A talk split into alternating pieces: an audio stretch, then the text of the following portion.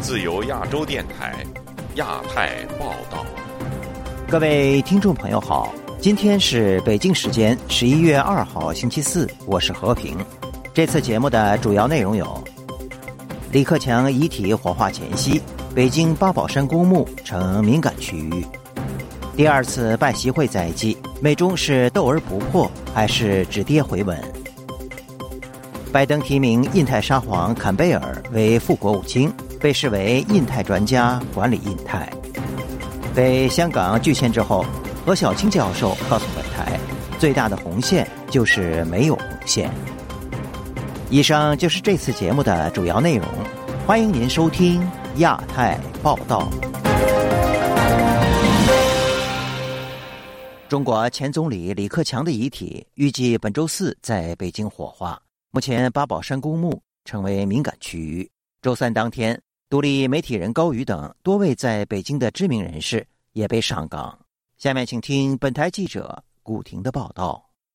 今年三月才卸任国务院总理的李克强，上周五在上海突发心脏病猝逝。本周四上午十点多，北京八宝山公墓一号厅将举行李克强告别式，随后火化遗体。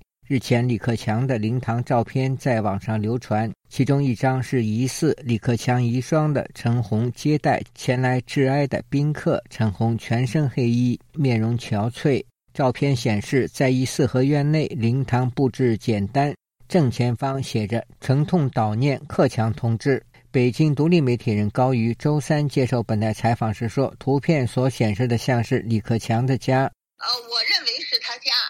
如果是这样啊，已经够隆重的了。他家那么大的地方，你看这个灵堂，我还记得胡耀邦的灵堂，他们家就把东西全搬走了，打一圈皮沙发，还有那个四面的柜子都搬走了，设了个灵堂，就那么一小窄条，就是比那个赵子阳家设灵堂是呃大一点。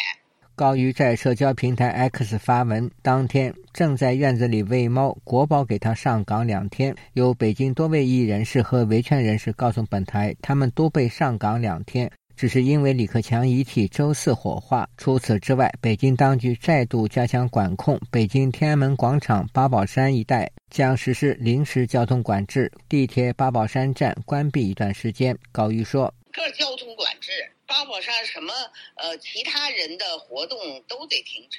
呃，上午现在就是说那个天安门给天安门东站还有哪儿的都封了。北京居民严女士告诉本台，目前北京交通大致正常。北京都已经呃，交通公交已经发通知了，地铁了，有些车站都停运，现在还没有感觉有什么情况。北京海淀居民郭先生告诉本台，最近几天连收发邮件都困难，是必须的啊，也也是必然的啊。我们的快递都进出都困难，现在很多快递到现在还没有收到。本来原来说今天能收到，但是现在显示还不知道什么时候能收到。呃，许多人也是因为对现状不满，这个前总理的逝世进行一些无声的这种示威吧。江苏、湖北以及湖南的访民告诉记者，最近两天北京再次进入所谓的敏感期，他们无法到北京正常上访。有网民发出的一份通知显示，广州铁路集团向长沙车站、广九客运段以及广州客运段发出信访预警通知，防止湖南地区集体企业退休人员分多个片区串联购买车票进京群访。江苏宜兴时事评论人士张建平对本台说：“北京已是草木皆兵状态。从北京那边的信息透露出来，已经等于是半戒严状态了。肯定是要呃稳定压倒一切。长安街到到天安门广场那个那个区域，好像所有的人都必必须登记，只有手续才能进去。”一位不愿具名的艺人士告诉本台，最近各地都有大批民众借着悼念李克强，表达对生存环境的不满。自由亚洲电台记者古婷报道。美国白宫周二对外宣布，总统拜登预计十一月份将在旧金山亚太经合组织峰会期间会晤中国领导人习近平。中方对此也做出了积极回应。这一会晤。是否意味着曾经剑拔弩张的美中关系就此转暖呢？下面请听本台记者王允的报道。美国白宫发出拜习会的消息后，中国外交部发言人王文斌在周三的记者会上回应说，中美双方都同意朝着实现旧金山元首会晤共同努力，但他并没有表示中方已经确定习近平将在 APEC 会议期间与拜登单独会面。拜习会能否实现，似乎仍有变数。身在美国新泽西州的海外政论刊物《中国战略分析》杂志社社长李伟东对本台分析说：“从现在到十一月十五号 APEC 会议召开之间，还有一些不确定的因素。中间还会有什么突发的事情，这很难说。而且呢，美国国内也有某种力量，不想这件会谈成功。比方说，来来自共和党方面的压力，就像上次布林肯要去北京访问，突然闹出个气球的事儿。”美国爱德菲大学文理学院院长、政治学教授王维正对这次计划中的拜习会持比较乐观的态度。这个拜登跟习近平见面的这个几率非常的高，但白宫的话也不愿意把话给说死。至于说最后的宣布的话，要给呃由由中国政府来确定。那换句话讲，给中国这个做头的面子，他要来的话，最后他要他自己宣布。那这样的话，美国的话也可以就说不必显得太过的殷勤。如果十一月拜习会能够实现，将是拜登与习近平的第二次会晤，其时间也恰好是在去年底十一月十四号双方在印度尼西亚巴厘岛会晤之后的一年。在这种背景下举行第二次拜习会，李伟东认为是美方更需要中方，因为美方在四个方向上都有点应变乏术。这个一个是现在眼下的巴以冲突了，再就是呢这个俄乌呃俄乌冲突。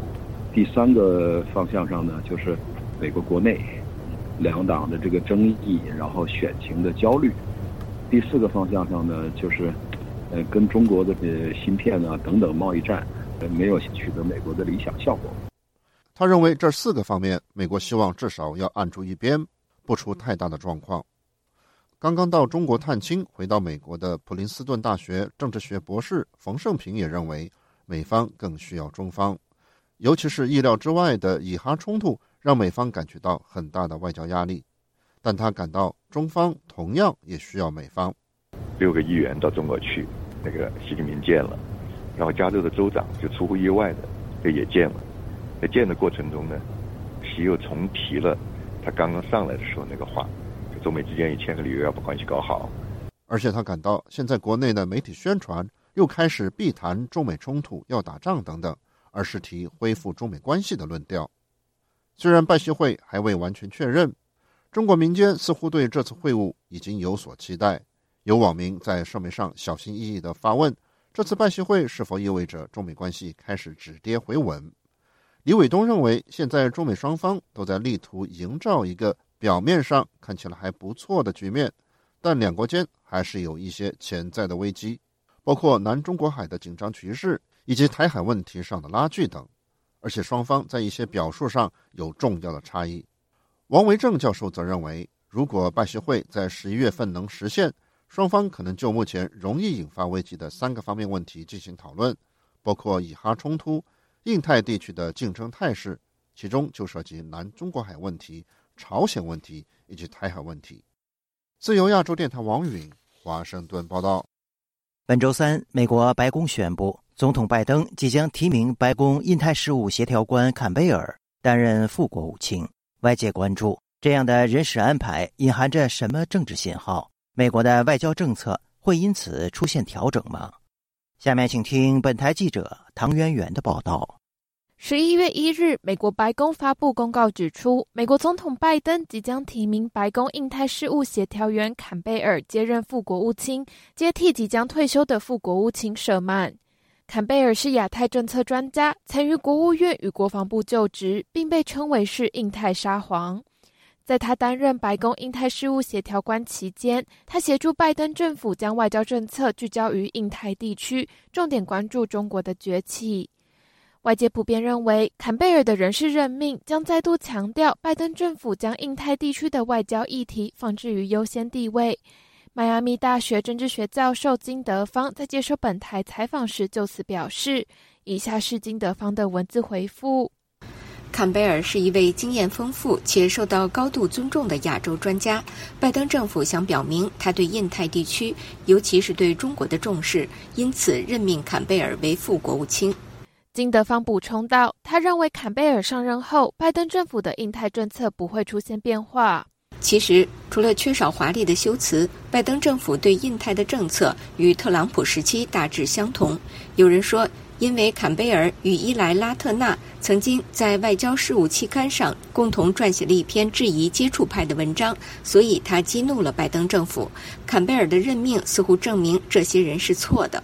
金德芳提到的这篇文章是坎贝尔与现任美国国防部印太安全事务助理部长拉特纳二零一八年发表的文章，题为《对中国的反思》。该文章强调，无论美国如何对中国软硬兼施，中国也不会依照美国希望的方向发展。尽管美国在过去数十年致力于透过外交互动与军力展现，说服中国不需要也无法挑战由美国所领导的印太秩序，但是由于中国领导阶层的不安全感，北京当局还是会致力于军事发展，并向全球扩张。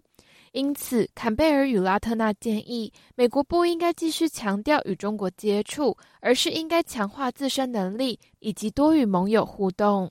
针对拉特纳与坎贝尔对中国的态度，美国爱德菲大学文理学院院长、政治学教授王维正告诉本台记者：“现在 Ratner 他在国防部是主要是啊掌管这个对印太地区的安全事务。”那如果说 Campbell 能够到国务院去的话，我相信他会把刚才讲的这一套理念的话会付诸实行。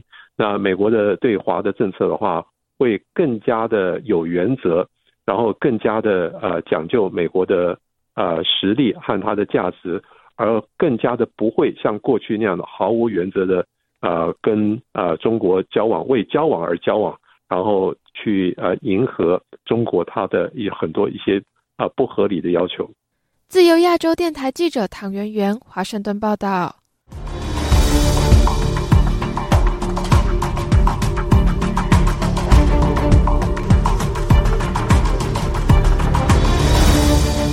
本周三，遭香港政府拒绝签证续签，并被香港中文大学解雇的加拿大华裔学者何小青接受本台专访。他表示，自己经历从八九民运到香港国安法等事件。内心一直笼罩恐惧的阴影，因为根本不知道红线在哪里。但何小青强调，他对中国年轻一代推动国家的自由开放充满希望。下面请听本台记者柳飞发自温哥华的报道。研究一九八九年天安门事件的加拿大华裔学者、原香港中文大学历史系副教授何小青，没有能够继续获得香港签证。香港中文大学随即将他解聘。香港行政长官李家超和中大的回应都是说依原则处理，但究竟是什么原则呢？何小青表示并不清楚，也没有人和他沟通。大家经常都说红线在哪里？我觉得最大的红线就是没有红线，你都不知道红线在哪里，所以你总在那猜。不是说啊，如果你做了这个，然后你就丢工作了，那大家还会决定一下做不做。但是因为红线。根本就很不清晰、很模糊，那大家都在恐惧当中去自我审查。文汇报今年二月二十八号曾经刊登建制派青年民建联副主席穆家俊的文章，点名批评何小青散播反中乱港思潮。五月份，何小青二零一四年的著书《天安门流亡：中国民主抗争的声音》被发现从香港公共图书馆下架了。何小青说：“这应该是杀鸡儆猴，但是如果像他这种不激进的研究学者都容不下，那将造成寒蝉效应，是时代的悲哀。”一九八九年，何小青是一个十七岁的高中生，但当年的天安门事件让他记忆深刻，那是一种至今仍然存在的恐惧，却也因此造就了他的坚持。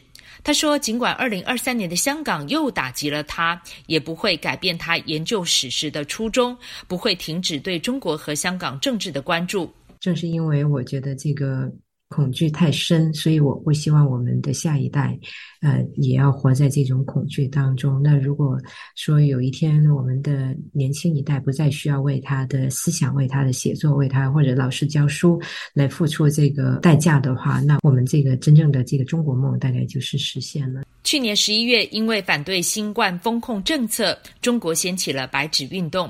这个运动是否仅是一时的群情激愤呢？它在中国维权史上具有重要意义吗？何小青说：“任何的社会运动发生都有其偶然性和必然性。那可能以后会有红纸运动、红纸运动。我自己接触到的大陆的呃年轻一代。”他们都是非常的有想法，然后越来越开放，就是跟我早年看到的那个非常盲目的那个民族主义那个愤青还是有一些不一样。何小青说：“看到现在的中国和香港境况，很多人深受打击，深感无奈，但不要因此沮丧放弃。种子播下了，自由总会呃开花。文员的烛光没有了，在香港就就，但是只要我们心里面有。”有那个光，那我们就不会在黑暗当中。自由亚洲电台记者柳飞，温哥华报道。六四事件遇难者家属组织天安门母亲向本台证实，该组织核心成员周淑庄近期因病去世，享年八十七岁。而六四事件至今未获平反，成为他毕生最大的遗憾。下面请听本台记者高峰的报道。一九八九年六月四日凌晨，二十四岁的北京清华大学化工系毕业生段昌龙在民族宫附近遇上戒严部队，与民众形成对峙。段昌龙上前准备劝解，被戒严部队军官近距离开枪射中心脏大动脉，死亡。失去唯一儿子的周淑庄事后投身天安门母亲群体，争取为儿子讨回公道。天安门母亲发起人张先玲向本台证实，周淑庄两个月前因病去世，享年八十七岁。呃，现在正是北京又流行感冒，也比较厉害，所以我们这些年纪大的也都没有去参加他的告别式，我们只是送了一个花圈。张先林说，周淑庄作为天安门母亲核心成员，即使行动不便，多年来仍坚持信念。她是我们天安门母亲中间年比较年长的，呃，跟丁子霖是同年的。她呢是最早参加天安门母亲群体的之一成员之一。那么他呢是个很能干的人，常常有些联络的事情，他又骑着自行车去寻找一些呃难属啊。经常都是在他他的家里聚会，因为他的家比较宽敞，他又比较热情，有时候聚会啊。大家互相聊一聊啊，疏解疏解心中的痛苦啊，然后也谈一谈怎样来为这个亲人讨还公道啊。儿子死于非命，为周淑庄带来沉重打击。过去二十多年，更因为中风而半身不遂。六四未获平反，是他晚年最大的遗憾。他别的事情甚至都有时候不清楚了，但是一提到六四。一说到天安门母亲，他就马上会清醒过来。所以我去看他的最后一次，他也他就跟我说：“他说，哎呀，这件事情只能麻烦你们了，我现在也动不了了，不解决这个问题，我是死不瞑目吧。”他是这样说的。身在美国的民运人士周峰所对段昌龙为了抵抗强权而牺牲生命记忆犹新。段昌龙是我们清华大学的学生，他是非常优秀的，在各方面。很受同学的尊敬。天安门母亲一直坚持真相、赔偿、问责三大诉求。周峰所说，周淑庄和天安门母亲群体其他成员的坚毅使人尊敬。这三十五年过去，当年很多人就是四五十岁左右，现在都进入老年了，慢慢去世的这个路的确是太漫长了。这么多年。他们很多人坚持到生命最后一息。周峰所期望周淑庄离世能唤起更多人关注、支持天安门母亲群体，让他们的呼声能有回响。自由亚洲电台记者高峰香港报道。山东回族诗人安然自2020年被警方刑事拘留之后，长期下落不明。近日，安然在其博客发文。讲述他被所住小区一名身份不明的男子殴打，导致视力明显下降。下面请听本台记者古婷的报道。本周一，消失三年的安然首次通过其个人微博发布被殴打的消息。文中写道：“十月二十九日下午四点多，他下楼取一份韵达快递，到小区门口摆放快递的货架时，遭到一名身份不明男子殴打。”一位因安全理由不愿公开身份的人士周二告诉自由亚洲电台，殴打安然的男子至今下落不明。这个安然从未见过的男子，当时骑着一辆摩托，在小区的货架上寻找他的快递时，与安然相遇。他一句话没说，就把安然挤到了一边，在货架上面乱翻。安然见他人高马大，没敢吱声。后来见他没找到自己的物品，于是跟对方商量可否换下位置再找。对方立即破口大骂。安然的文章说，门卫赶来将他们两人隔开，但打人者挥拳就打向他的头部，导致他的太阳穴、眼睛、后脑勺等处还在肿痛。由于他出手太快太猛，安然根本无力还击，只是乱挡一气。安然认为打人者是在蓄意伤害，手段凶残，后果严重，造成他的两眼眼压异常。视神经受损，他问大夫：“这意味着什么？”大夫说：“厉害了就会失明。”安然上传的现场监控视频显示，一男子殴打安然，而安然毫无招架之力。安然的友人说，安然因在海外社交平台发表有关新疆穆斯林的图片和文字，二零二一年一月二十四日被济南市公安局国保带走，其后被以涉嫌寻衅滋事罪刑事拘留。二月二十一日，安然被警方取保候审释放。但公安警告安然不准在社交平台发表任何文字和图片，不准接受境外记者采访。从此，安然销声匿迹。他说。当时是安然父亲把他接回家，他们从此生活在被公安跟踪、警告及恐吓的环境下。我听说国宝警告他家，如果接受外国媒体记者采访，再把他送进监狱，让安然的父母无人照顾。所以三年来，安然不敢发声，哪怕是发一个字、一张图片。我看到安然出狱后，情绪低落，精神快崩溃了。今年四十四岁的安然曾在官方刊物发表过自己的作品，其中有作品被收录到中国作家协会编选的新时期少数民族文学选。曾经关注安然的美国公民古意接受本台采访时说：“安然的事儿这三年来确实就是完全销声匿迹了一样，到底是怎么一个情况，外面人都不知道是怎么回事儿。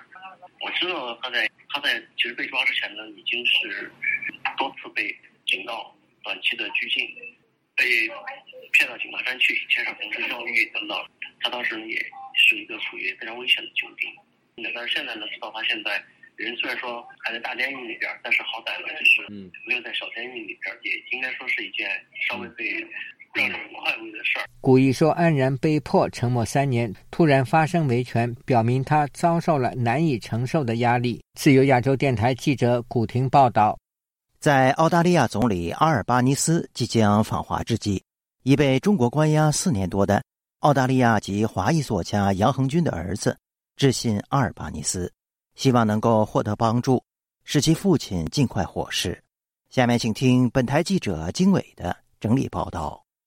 路透社本周三报道，此前被北京拘留的澳籍华裔作家杨恒军的儿子致信澳大利亚总理阿尔巴尼斯。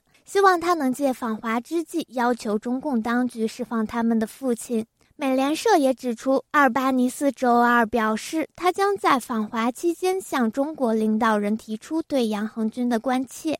杨恒军的儿子在给阿尔巴尼斯的信中说，在他前往中国前，存在一个狭小的机会窗口，可以争取他们父亲的自由。他们要求阿尔巴尼斯明确告诉北京，拘留澳大利亚公民将令双边关系无法稳定。杨恒军自一九年以来一直被中国拘留，他此前曾为国安部工作。在二一年的闭门审判中，杨恒军被中共当局指控间谍罪。路透社还援引上周探望杨红军的澳大利亚领事官员透露，他在狱中的健康状况每况愈下。中国外交部发言人汪文斌周三在例行记者会上回应说：“中国司法机关严格依法审理案件，充分尊重并保障澳方探视等领事权。”去年举行的二十国集团峰会期间，阿尔巴尼斯首次与习近平讨论了杨恒军及被拘留的澳籍记者程雷的问题。程雷上月已被中国驱逐出境，回到了墨尔本。许多人视此为北京为阿尔巴尼斯的访问铺平道路。杨恒军的儿子在信中表示，他们对程雷被释放深感振奋，希望澳大利亚当局能够通过拯救他们的父亲，实现第二个奇迹。自由亚洲电台记者经纬整理报道。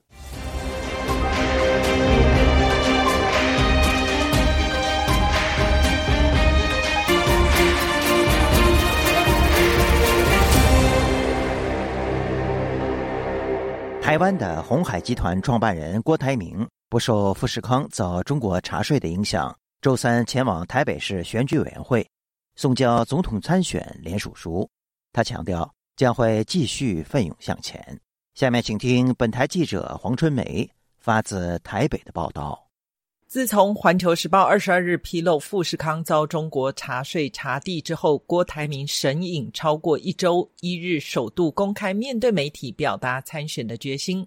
郭台铭表示，台湾人民追求民主自由，因此今天是非常重要的日子。每一份联署书都是对他的责任鞭策，他和赖佩霞会铭记在心。台湾人民需要改变，改变带给人民希望，我们会继续。奋勇向前。郭台铭以无党籍身份参选台湾二零二四总统选举，没有获得政党提名的他，至少需要获得台湾公民近二十九万份的联署书，才能取得参选资格。在联署截止日前夕，郭台铭带着副手赖佩霞到台北市选委会送交联署书。国办发言人黄世修补充说明，之前已经送了几批联署书，加上周三送交的已经超过联署门槛，二日截止日还有最后一批，因此联署书最终的送件数字，待最后一批送进选委会之后再向外界报告。对于富士康查税风波，台湾的陆委会主委邱泰三周二晚间接受媒体专访时表示，如果只是一般性查税或调查。应该要经过官媒新华社或人民日报公布，而不是由环球时报公布。此外，这一类的议题应该是由经济学者来谈。然而，这一次却是由厦门大学政治学者出来评论。好问题，他就是想要阻止这个郭台铭呃的参选嘛，当然不希望说富士康这个公司呢，因为郭台铭的关系被中国打压。邱泰三强调，民主选举在台湾是很自然正常的现象。用这样的方式，反而让台湾人民更加反感。两岸政策协会理事长谭耀南接受本台访问时表示，他自始至终都认为郭台铭并没有要参选到底的足够诱因，没有打算，也没有计划。这一次的事件反而让他必须要有更有说服力的理由撤退，否则外界将会质疑他是因为中国原因所以才退缩。在蓝白合。如果能够成局的话，那他顺势的这个接受蓝白河的团队的邀请，那么在在最后一刻，十月二十四号下午五点之前不去登记。自从郭台铭宣布参选之后，在多份民调都处于垫底状态，支持率维持在个位数徘徊，未能进一步突破。谭耀南分析，如果蓝白真的整合成功，民众党总统参选人柯文哲已多次表达与郭台铭合作意愿。所以，郭台铭在等待邀请，作为合情合理、不失尊严的一个撤退时机。相反的，如果蓝白和破局，郭台铭继续参选的意义已经不大。自由亚洲电台记者黄春梅台北报道。节目最后，我们再来关注一下最近发生的一些热点事件。据维权网十一月一号发布的消息，去年在越南遭到抓捕并被遣返中国的河南异议人士董广平。目前已经刑满获释，回到家中。据介绍，董广平于二零二二年八月十一号在越南河内被抓，遣返回中国之后，他被指定居所监视居住两个月，又被以偷越国境罪判刑十一个月。据悉，董广平是前公安人员，他曾在二零一四年二月参与在赵子阳故乡河南滑县举行的六四公祭活动，而屡遭当局的关押迫害。据菲律宾《问询者报》周三援引警方消息，包括六名中国公民在内的九人日前在菲律宾蒙廷卢帕市附近的一个小镇上被武装分子绑架。目前，其中的三名菲律宾人在当局的协助下已经获释。听众朋友，亚太报道节目到这里就播送完了，感谢您的收听，我是和平，我们下次节目时间。再见。